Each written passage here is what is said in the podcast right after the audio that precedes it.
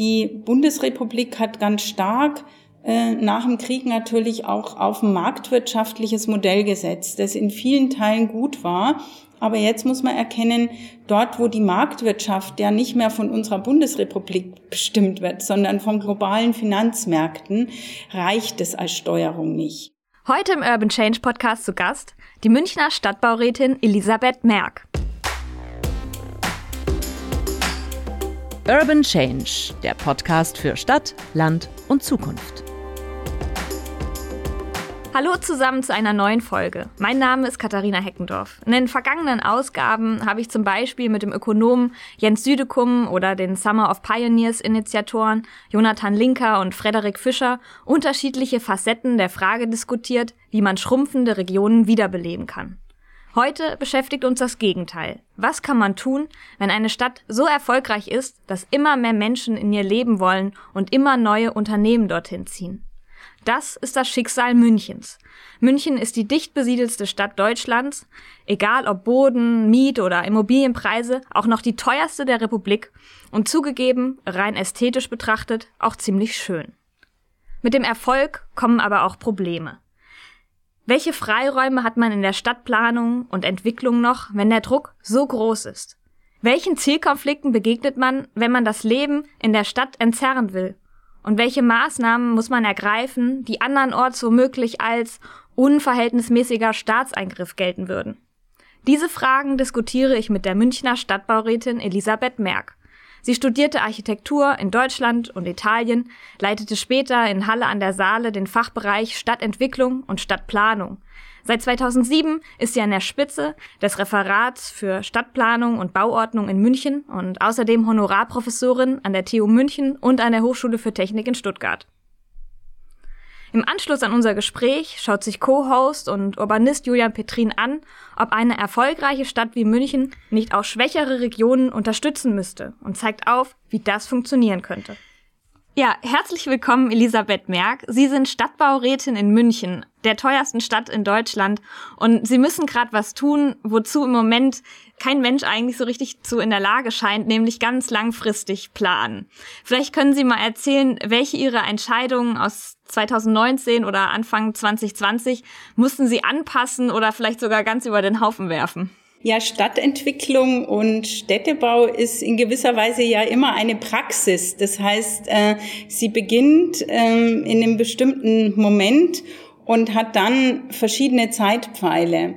Und insofern passen wir unsere Planungen sehr, sehr oft an. Also ein gutes Beispiel wäre ähm, der Mobilitätsentwicklungsplan der Stadt München. Da haben wir 2019 sehr, sehr ehrgeizige Ziele gesetzt mit einer autoarmen Altstadt. Wir haben große Beschlüsse gefasst für eine ÖPNV-Offensive und haben jetzt nach der Kommunalwahl Anfang 2020 im März äh, tatsächlich die Gelegenheit, mit einem neuen Stadtrat sozusagen daran weiterzuarbeiten und manche Dinge auch noch wirklich zu schärfen. Also das ist ein kontinuierlicher Prozess. Und dann gibt's natürlich kleinere Planungen, wo man sagt, da ist man jetzt schon sehr, sehr weit. Also zum Beispiel die Entwicklung eines kleineren Stadtteils vielleicht.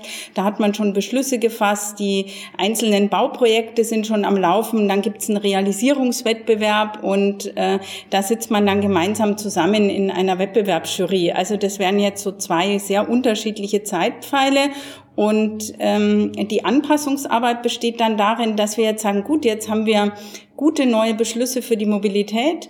Ähm, wir haben einen neuen Stadtrat, der auch bereit ist, das äh, wirklich zu pushen und mitzutragen. Wir haben vielleicht neue Gesetzgebungen auch von EU und vom Bund äh, zur Klimaneutralität der Städte, zum Erreichen der CO2-Ziele. Und jetzt legen wir für die Stadtteil-Quartierskonzepte einfach nochmal was obendrauf, verändern unsere Mobilitätskonzepte. Und ganz pragmatisch heißt es dann vielleicht weniger Stellplätze, noch mehr individuelle Carsharing, Bikesharing-Angebote, also Konzepte zur Nahmobilität im Quartier.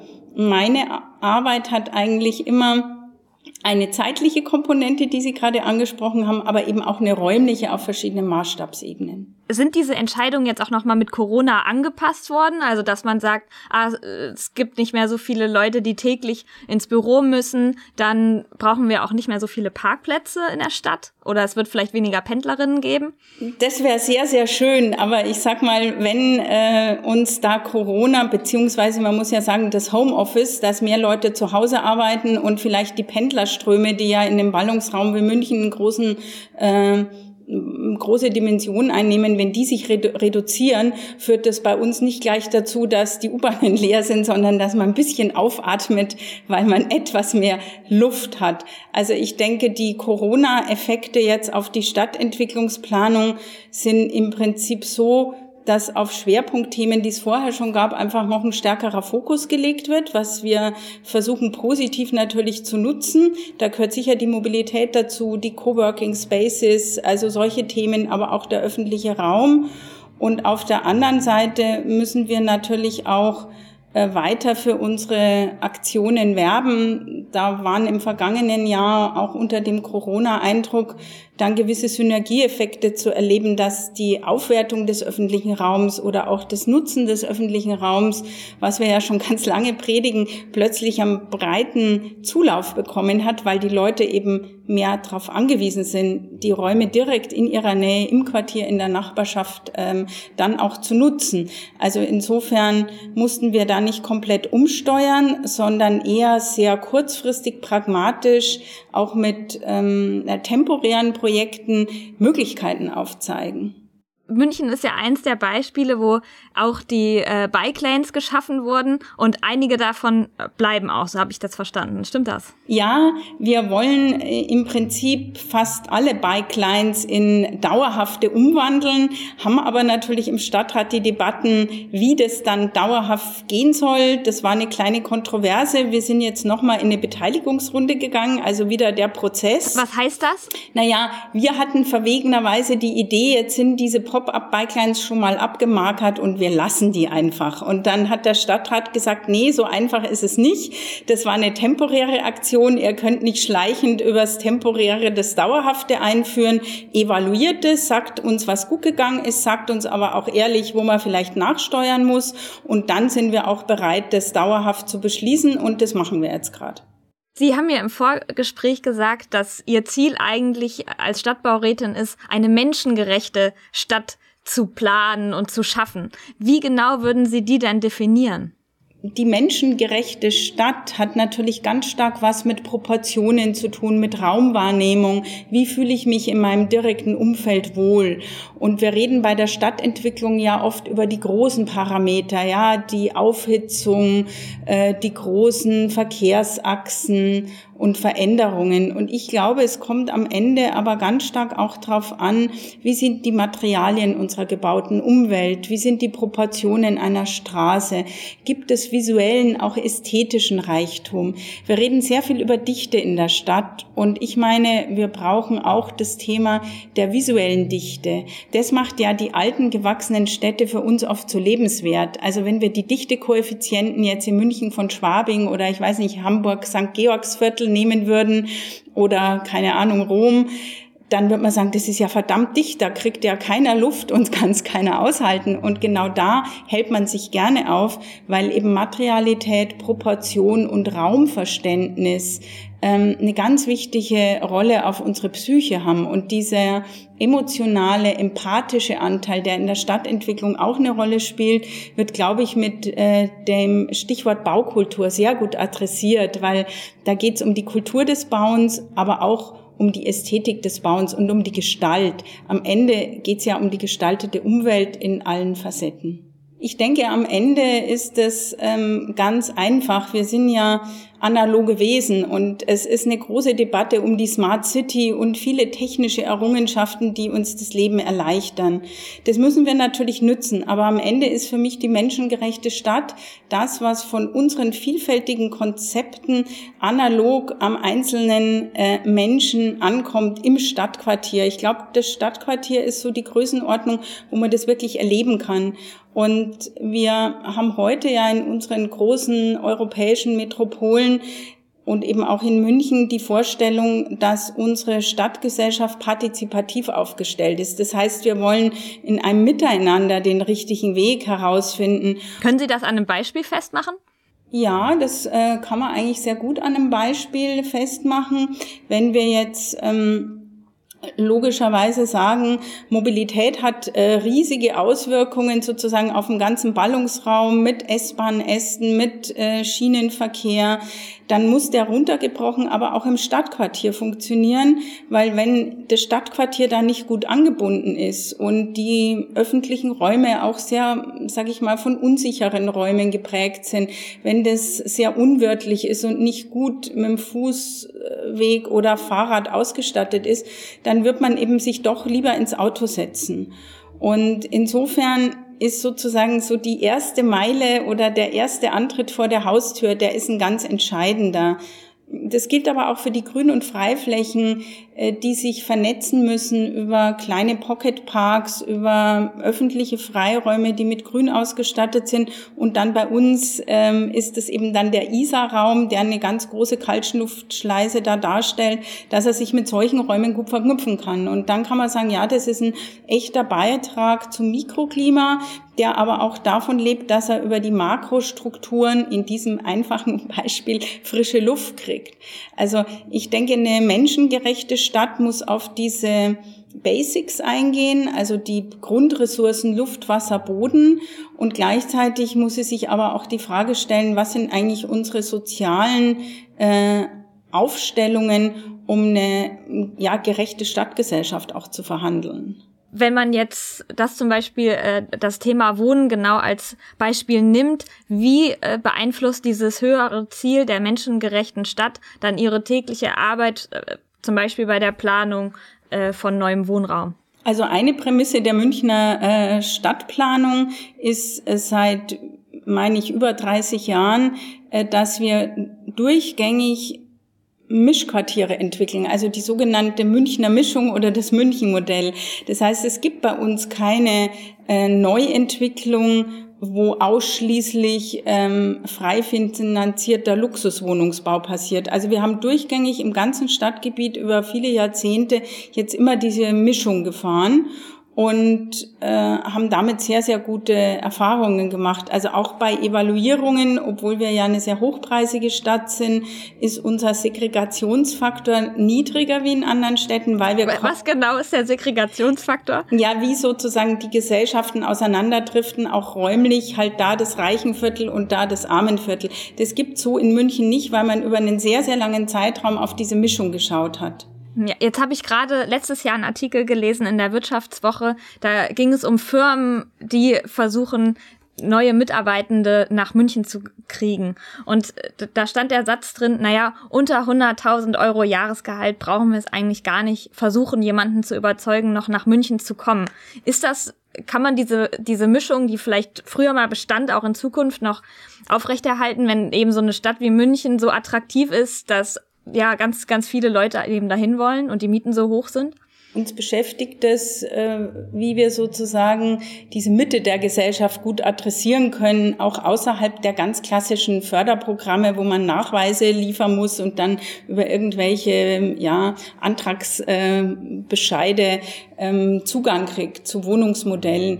Und deswegen haben wir äh, zwei ähm, Säulen entwickelt. Das eine ist der sogenannte konzeptionelle Mietwohnungsbau, wo wir Wohnungsbau auf städtischen Grundstücken selber ausschreiben, der sich jetzt nicht streng an irgendwelche Förderregularien halten muss, aber immer noch vom Mietpreisspiegel abgedeckt ist. Also das heißt äh, wirklich bezahlbares Wohnen.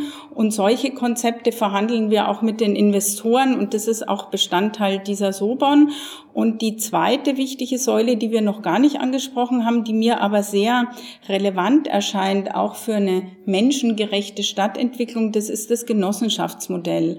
Also je länger ich jetzt in meiner Aufgabe äh, unterwegs bin, stelle ich fest, das Genossenschaftsmodell hat viele Vorzüge, die uns im Sinne des Gemeinwohls zugutekommen. Und gerade beim Wohnungsbau vergeben wir bis zu 40 Prozent der Flächen ähm, zu denen wir Zugang haben, also beispielsweise bei den Kasernenflächen oder auch bei der Umstrukturierung äh, der Bahnflächen an Genossenschaften nach Konzeptausschreibungen. Da glaube ich, hat Hamburg ja auch ganz gute Erfahrungen gemacht, wir auch. Und die Genossenschaftsmodelle, die sind ja sehr vielfältig und bilden damit wirklich die Vielfalt der Gesellschaft auch ab und sind rechtlich aber Konstruktionen, mit denen man auch sehr gut Vereinbarungen eingehen kann, die über sozusagen den einzelnen Akteur hinausgehen. Wir haben ja auch Baugemeinschaften, wir haben auch manchmal hm, Konzepte, wo wir Sonderprojekte unterstützen, aber da ist immer das Problem, wenn ein Partner rausgeht, bricht das Konstrukt zusammen. Und das Genossenschaftsmodell ist praktisch ein Modell. Viele Genossenschaften haben ja jetzt 100 oder 120-jähriges Jubiläum, was über einen langen Zeitraum auch stabil immer wieder sich erneuern kann. Ich denke jetzt gerade, ähm, München ist ja eine Stadt, die schon sehr, sehr lange sehr attraktiv ist. Gibt es überhaupt noch so viele Freiflächen, wo man sagen kann, ach, ähm, die, die können wir jetzt zum Beispiel den Genossenschaften geben? Ja, die, der erste Impuls ist immer, wir haben zu wenig Flächen. Und der zweite Blick zeigt dann immer, wir haben wahnsinnig viele Flächen. Wir müssen nur die Nutzungen anders verteilen und anders organisieren. Und wenn man jetzt genauer in die Zukunft blickt, würde ich sagen, mit Blick auch auf die Mobilitätswende, wir haben noch sehr, sehr viele Oberflächenparkplätze, also sowohl in der inneren Stadt, aber gerade auch an den sogenannten Ausfallstraßen oder Magistralen und Achsen. Und da gibt es viele Fachmärkte, die ebenerdige Parkplätze haben, wo man sich wirklich fragen kann, muss das so sein? Ich meine, man wird nicht alle Parkplätze sofort jetzt wegzaubern können. Das wäre toll, wenn ich so einen Zauberstab hätte. Aber solange ich das nicht habe, kann man ja sagen, wir können Parkplätze auch überbauen. Wir haben da Modellprojekte gehabt. Wir zeigen, dass man äh, Nahversorger und Supermärkte oben drüber auch mit Wohnungsbau versehen kann. Dann kann man auf dem Dach noch einen Spielplatz haben oder einfach eine Dachterrasse. Also, dass man Dinge auch in der vertikalen schichtet und damit neue Flächen ähm, äh, Effizienzen auch begründet. Also quasi gibt es ja einmal dann die Möglichkeit, also so würde ich das jetzt auch zusammenfassen, was, was Sie sagen, einmal Nachverdichtung, also dass man im Stadtkern versucht, irgendwie effizienter zu, zu bebauen und dann versucht München ja auch ein bisschen noch nach, nach außen hin zu wachsen. Es sind zwei große Debatten, glaube ich, im Moment aktuell, und zwar die äh, Stadtentwicklungsmaßnahmen in Feldmoching und Dagelfing. Also da ist ja eigentlich eine große Chance zu sagen, wir bauen ein ganz, ganz neues Stadtviertel, ja, fast auf die grüne Wiese beziehungsweise auf den, ähm, auf den Acker, wo ich mich fragen würde, an welchem Punkt würden Sie jetzt quasi als Stadtbaurätin sagen, wir müssen auch rausgehen und schaffen nicht mehr alles nur im, durch Nachverdichtung? Ja, das ist tatsächlich ein Ausbalancieren der Stadtentwicklung, weil ich denke, das erste Gebot ist halt tatsächlich, sich mit den Ressourcen im Bestand auseinanderzusetzen. Und auch da haben wir sicherlich noch Spielräume, wenn man jetzt an die Großsiedlungen wie Neuperlach denkt, beispielsweise, ähm, wo wir auch ein großes Sanierungsgebiet jetzt ähm, ins Werk setzen. Da kann man im Bestand, im Zusammenhang mit ähm, energetischer Sanierung ähm, aufstocken oder dazwischen bauen eine ganze Menge erreichen.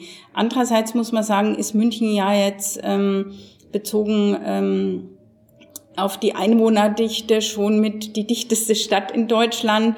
Also wir müssen schon auch überlegen, ist es ausgewogen? Das hat ja Corona schon gezeigt, ähm, dass man auch Freiräume wirklich in guter Qualität Wohnordner braucht, dass man die Quartiere auch nicht auf, um jeden Preis nachverdichten darf, äh, weil man auch etwas Luft braucht. Und deswegen denke ich, dass man Stadtentwicklung nur gut bestimmen kann jetzt oder auch was Sie vorher mit menschengerecht oder auch fürs Gemeinwohl orientiert im weitesten Sinne angehen kann, wenn man einen Stadtentwicklungsplan, wie wir ihn gerade vorbereiten, auch als regionalen Entwicklungsplan sieht. Also München nicht mehr nur für sich betrachtet, also quasi auch die Kommunen außenrum mit einbezieht, würde ich so würde ich ja, mir jetzt vorstellen. Genau, ähm, weil natürlich äh, also positive Effekte wie negative ja immer den gemeinsamen Raum betreffen und gerade diese Basisressourcen, Boden, Luft und Wasser, die kümmern sich ja nicht um ein Gemeindegebiet, sondern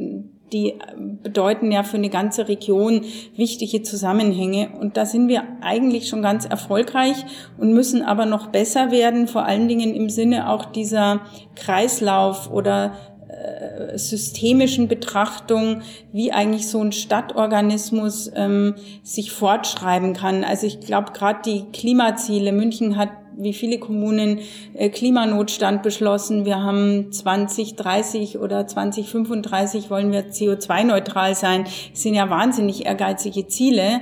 Und wir brauchen Kooperation. Ich habe jetzt vorher gesagt, wir haben gesellschaftlich gesprochen eine Stadt der Partizipation, also des Aushandelns, des gemeinsamen Verständnis, wo wir mal hin und auch äh, ja um Zielkonflikte.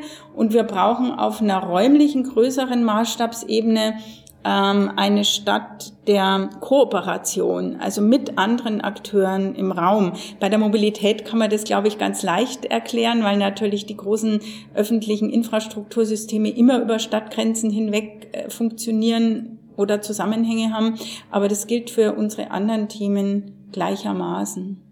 Wenn Sie das jetzt quasi so sagen, München kommt so ein bisschen, so hört sich das jetzt für mich an, auch an die Grenzen dessen, was es quasi in, in sich noch erreichen kann und Wohnraum, den es noch zusätzlich erreichen kann. Ist dann jetzt zu sagen, wir weiten unseren Blick und versuchen die Kommunen rund, rundrum und die Region mit einzubeziehen, ähm, auch ein Eingeständnis, dass eine Stadt eben nicht unendlich wachsen kann? Ich sag's jetzt mal so, eine Stadt kann nicht gerecht unendlich weiter wachsen.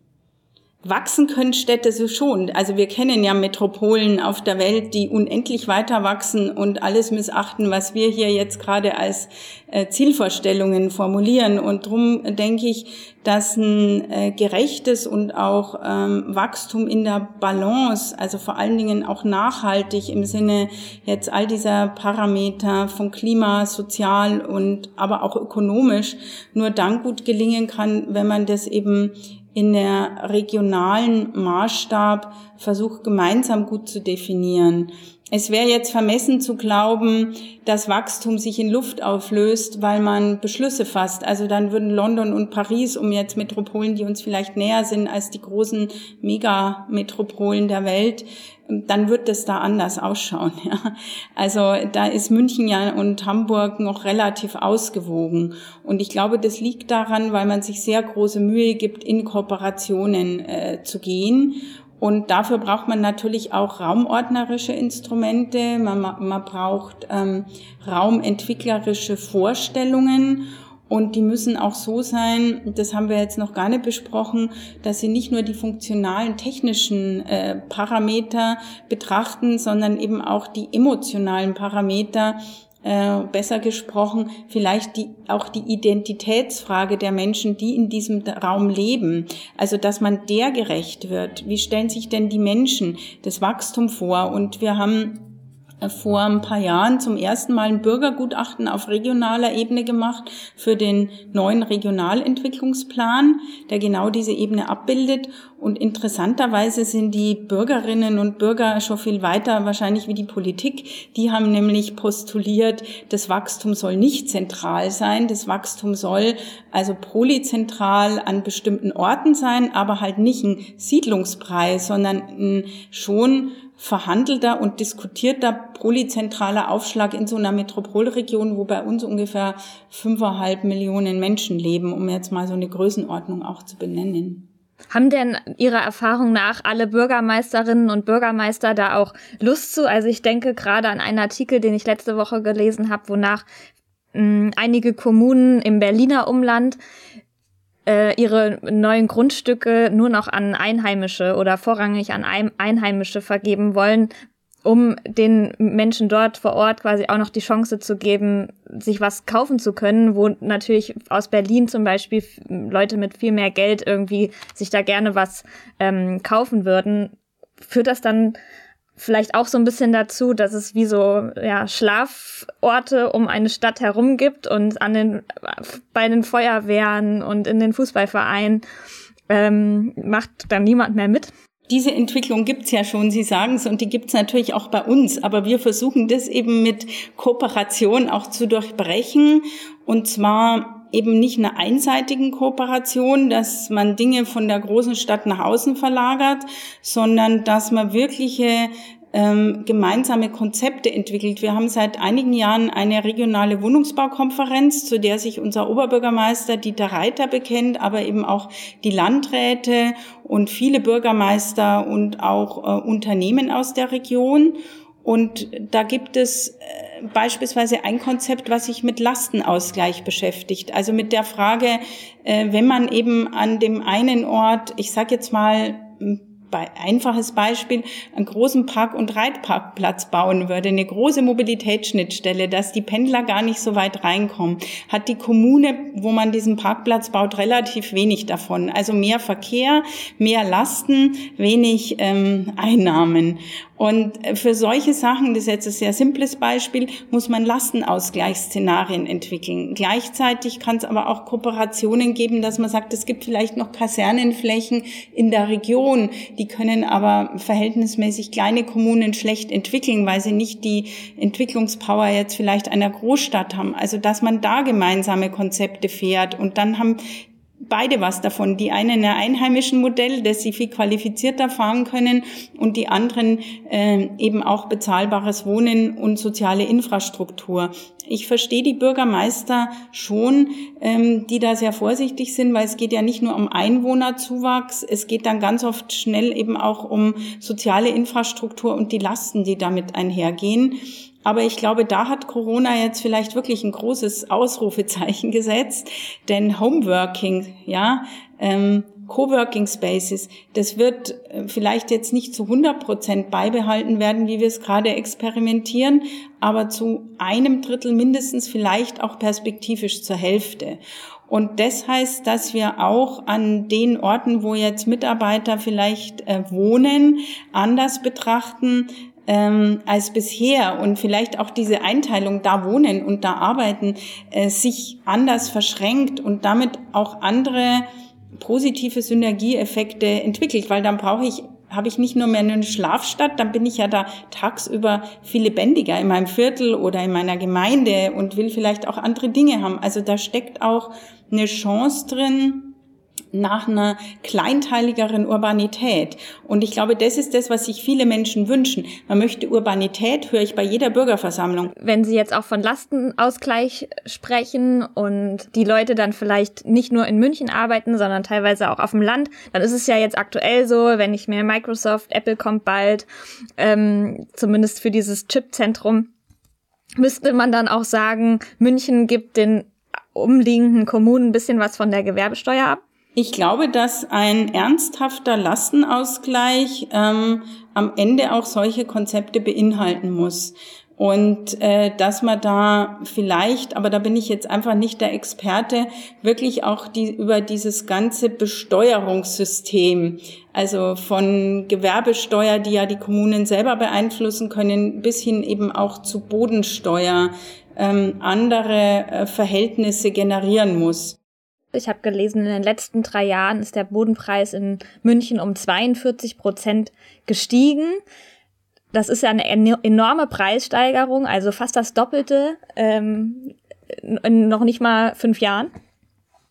Und ähm, da frage ich mich, ähm, was braucht es da vielleicht auch Maßnahmen oder Opfer, die man lange in so einem Land wie Deutschland, wo ja gerade irgendwie beim Städtebau viel auch wirtschaftspolitisch in meinen Augen sehr mit einer laissez-faire-Art Mm, ja einfach so vor sich hin hat laufen lassen, braucht es da stärkere Maßnahmen. Also jetzt hier in Hamburg zum Beispiel kauft die Stadt ja quasi über das Vorkaufsrecht manche Gebäude wieder auf, um das quasi der, der Spekulation zu entziehen. Der Mietendeckel in Berlin ist eine Maßnahme, die ganz umstritten ist, aber die ja auch quasi das Ziel hat, diesen Spekulationen ein gewisses Ende zu bereiten wäre ähm, das quasi auch Ihre Meinung, dass man das mit dem Bodenpreis eigentlich auch machen müsste?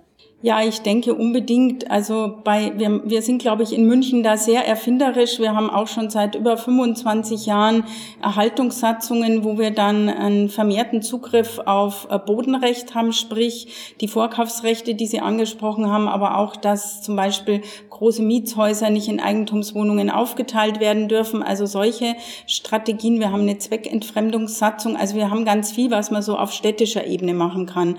Aber wir erreichen da immer wieder Grenzen. Und das zeigt ja, dass das ein systemimmanentes Problem ist.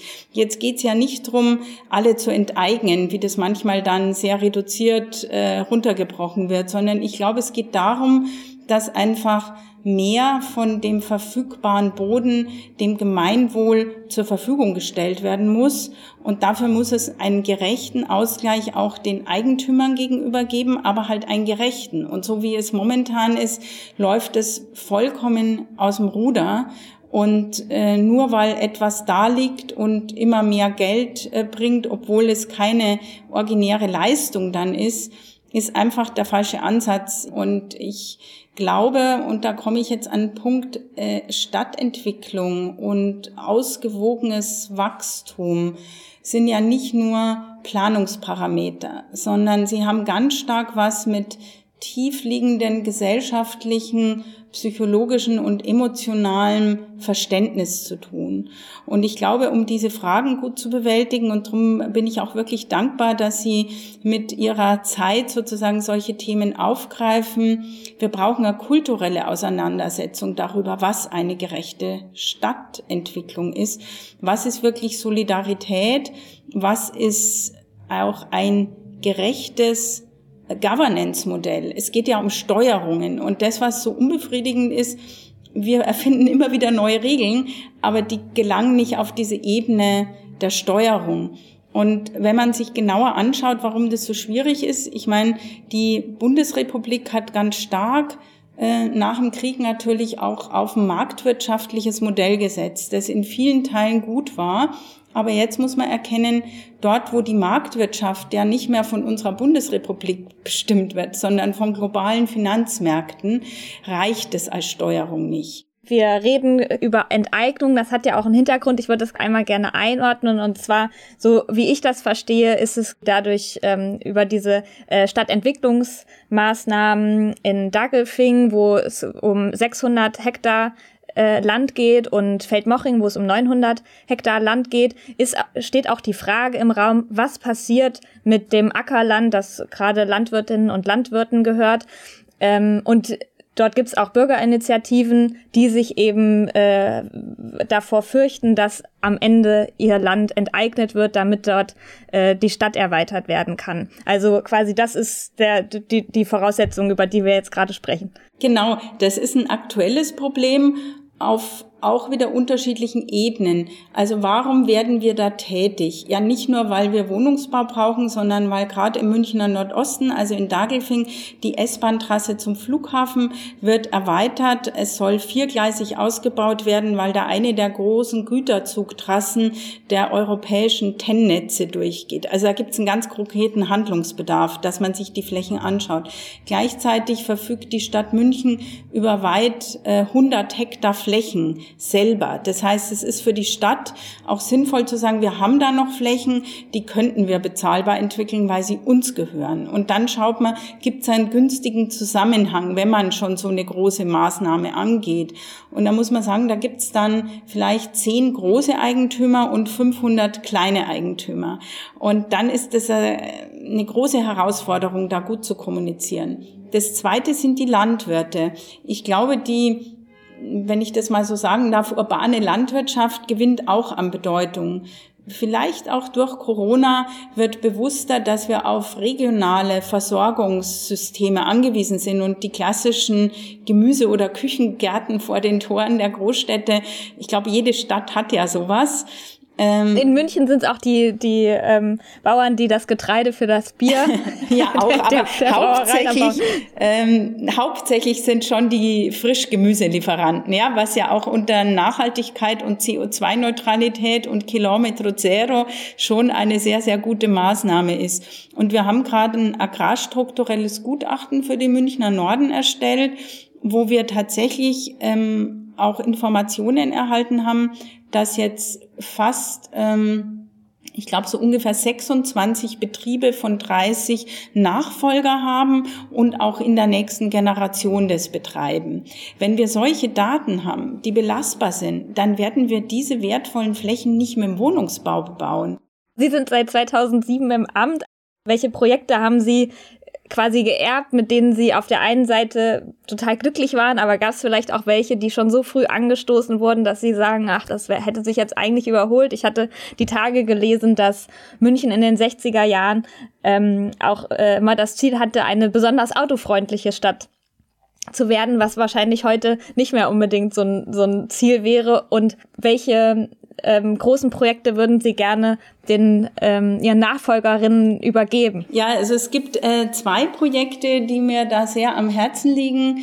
Das ähm, eine ist, dass wir momentan vorbereiten eine internationale Bauausstellung, die äh, nennt sich Räume der Mobilität und geht von der Prämisse aus, dass in unserem Raum sowieso viel gebaut wird und es wichtig ist, den Fokus auf die Zwischenräume zu lenken. Also eben im Viertel wieder auf den öffentlichen Raum, aber in der Region auch auf die großen Verbindungskorridore.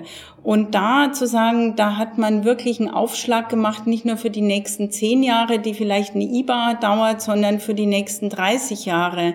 Und aufgezeigt, dass man nicht alles zubauen muss, sondern auch andere Entwicklungsszenarien genauso energisch verfolgen muss, ist eins. Und daran geknüpft auch ein regionales Projekt.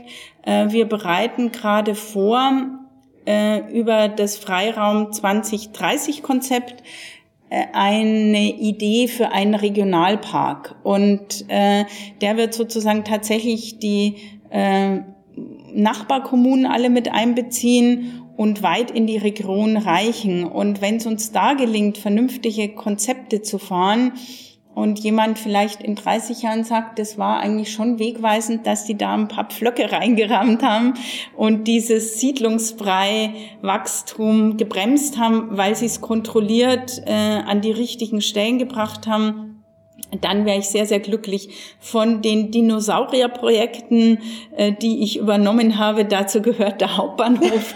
äh, der ist schon seit dem Jahr 2003 in der Arbeit und da bin ich langsam nach gewissen Euphorien, die ich zwischendrin auch mal hatte, frage ich mich, ob ich das zu Ende bringen kann. ähm, was aber nicht mit dem Hauptbahnhofgebäude zusammenhängt, äh, obwohl das auch eine wichtige Frage ist, sondern tatsächlich mit den Infrastruktursystemen unten drunter. Das geht bei München dann 40 Meter tief in die Erde und hat mit, also sage ich mal, äh, großen Schienenverknüpfungen äh, zu tun. Und diese Infrastrukturprojekte etwas ähm, ja schnell äh, schneller zu machen und nicht nur mit Tankern da zu arbeiten, das wäre so ein Wunsch für die Zukunft. Ja, herzlichen Dank für das Gespräch, Elisabeth Merck. Ja, ich bedanke mich bei Ihnen.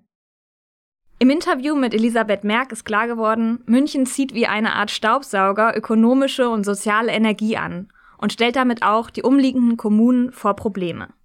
Julian Petrin fragt deshalb, gibt es eigentlich anderswo, etwa in der Forschung, Ideen und Konzepte, wie man einen Ausgleich zwischen starken und schwächeren Räumen organisieren könnte? Braucht es vielleicht sogar einen Ausgleich der Lasten? Julian ist Gründer der Urban Change Academy und Professor für Smart City Solutions an der Hochschule für Technik in Stuttgart. Heute haben wir viel darüber gehört, wie man in München versucht, eine wachsende Region im Gleichgewicht zu halten, sodass sie lebenswert und für alle bezahlbar bleibt. Am Beispiel München kann man gut studieren, wie sich die Erfolgsgeschichten mancher Orte und Regionen immer weiter verstärken, durchaus auf Kosten anderer, als wäre die Stadt ein Staubsauger, der immer stärker wird, je mehr er aufsaugt. Damit kommen wir erneut an eine Schlüsselfrage dieses Podcasts. Wie kann man verhindern, dass sich das Gefälle zwischen solchen Zentren und dem, was die Ökonomen Peripherie nennen, immer weiter verstärkt? Wie können sich einzelne Räume gegenseitig helfen und vielleicht die Lasten teilen?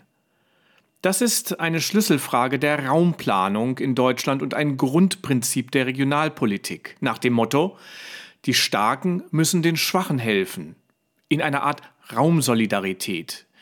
Denn nicht alle Räume haben gleich gute Voraussetzungen.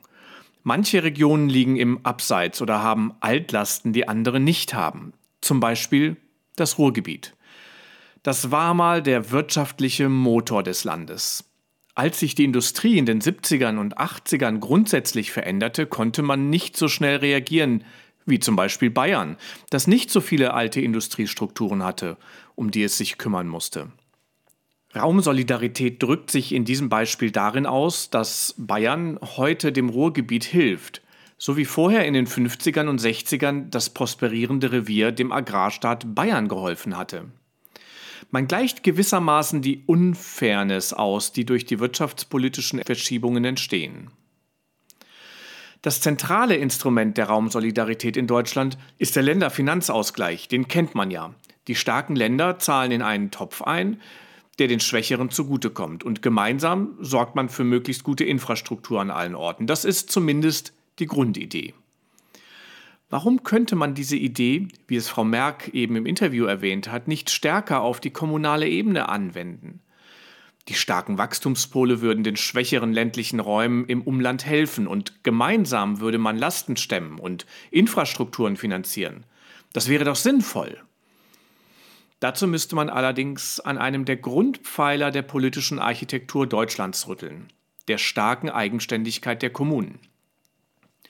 Kommunen haben eine weitgehende Steuer- und Planungshoheit und können im Rahmen der sogenannten kommunalen Selbstverwaltung selbst bestimmen, wofür sie Geld ausgeben. Weitgehend zumindest. Das ist ein ganz wichtiges Grundprinzip der politischen Architektur, nicht nur in Deutschland. So können Kommunen konkurrieren und sich zum Beispiel durch geringere Gewerbesteuersätze gegenseitig das Wasser abgraben. Das passiert auch an manchen Orten. Oder eine Kommune im Umland einer Großstadt kann durchaus beschließen, keine Baugebiete mehr auszuweisen, was den Druck in der Stadt weiter erhöht. Das klingt nicht gerade nach Raumsolidarität.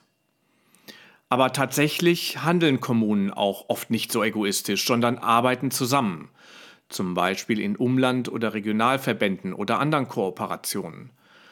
Und man teilt sich längst Lasten, zum Beispiel wenn Schülerinnen aus dem Umland die Schulen in der Stadt besuchen und es dafür einen Finanzausgleich gibt. Am weitesten hat es in diesem Sinne die Region Hannover getrieben. Dort haben die Kommunen bereits bestimmte Teile ihrer Planungshoheit an die Region abgegeben. Zum Beispiel werden Straßenbahnen oder andere Infrastrukturen dort nicht mehr von den Kommunen, sondern von der Region geplant. Was übrigens nicht allen schmeckt, aber ganz sinnvoll ist. Eigentlich wäre es gut, wenn jede Großstadt sich mit ihrem Umland zusammentut und gemeinsam Infrastrukturen plant und dabei Lasten und Unfairness ausgleicht. Diese Idee der Verantwortungsregionen wurde tatsächlich vor mehr als zehn Jahren unter Fachleuten diskutiert, aber bisher nicht konsequent umgesetzt. Eine Grundlage könnte das Netzwerk der deutschen Metropolregionen sein, in dem jeweils eine Kernstadt und ihr Umland eine Region bilden. Vielleicht müsste man die Metropolregionen stärken und zu echten Solidaritätsräumen machen. Das würde allerdings eine starke Konkurrenz zu den Aufgaben der Bundesländer bedeuten. Wir merken also, es wird schnell kompliziert und grundsätzlich, wenn man versucht, Raum neu zu organisieren. Aber vielleicht braucht es auch hier mutigere Visionen oder Experimente, so wie sie zum Beispiel das experimentelle Konzept der translokalen Region durchgespielt hat, das im Rahmen eines Forschungsprojekts vor etwa 15 Jahren entwickelt wurde. Damals ging es um die Frage, wie man einen Ausgleich für die stark von Abwanderung betroffene ostdeutsche Region rund um Bitterfeld organisieren könnte. Die Grundidee war, dass alle Kommunen, die von der Zuwanderung aus Bitterfeld profitieren, eine Heimatsteuer an Bitterfeld zurückzahlen. Ein Teil der Einkommensteuer der Zugewanderten wird sozusagen an den Heimatort zurücküberwiesen. Denn Bitterfeld hat diese Leute ja meistens ausgebildet, also in sie investiert und nun profitieren andere davon. Und weil Bitterfeld außerdem als Produktionsstandort der Bayer AG stark mit Leverkusen verbunden ist, schlug das Konzept eine Patenschaft zwischen Leverkusen und Bitterfeld vor. Leverkusen sollte einen Teil der Infrastrukturen in Bitterfeld mitfinanzieren, denn es nutzte die Stadt ja auch als Werkbank. Das wäre tatsächlich eine neue Form von Raumsolidarität. Natürlich blieb das Konzept nur ein Gedankenexperiment, aber vielleicht muss man unsere Steuer- und Raumstrukturen ja wirklich mal komplett neu denken, um der Ungleichheit zwischen starken und schwachen Räumen Herr zu werden. Das war der Urban Change Podcast der Zeitstiftung. Unterstützt wird diese Reihe von der Urban Change Academy. Wenn Ihnen diese Ausgabe gefallen hat, empfehlen Sie uns gern weiter oder lassen Sie uns auch gern eine Bewertung da. In drei Wochen gibt's die nächste Folge. Dann treffe ich die Architektin und Transformationsdesignerin Saskia Hebert mit der Frage, Wie lässt sich unsere Zukunft so gestalten, dass wir nicht nur über Wandel und Veränderung sprechen, sondern sie auch in Gang setzen? Schalten Sie ein. Bis zum nächsten Mal. Tschüss.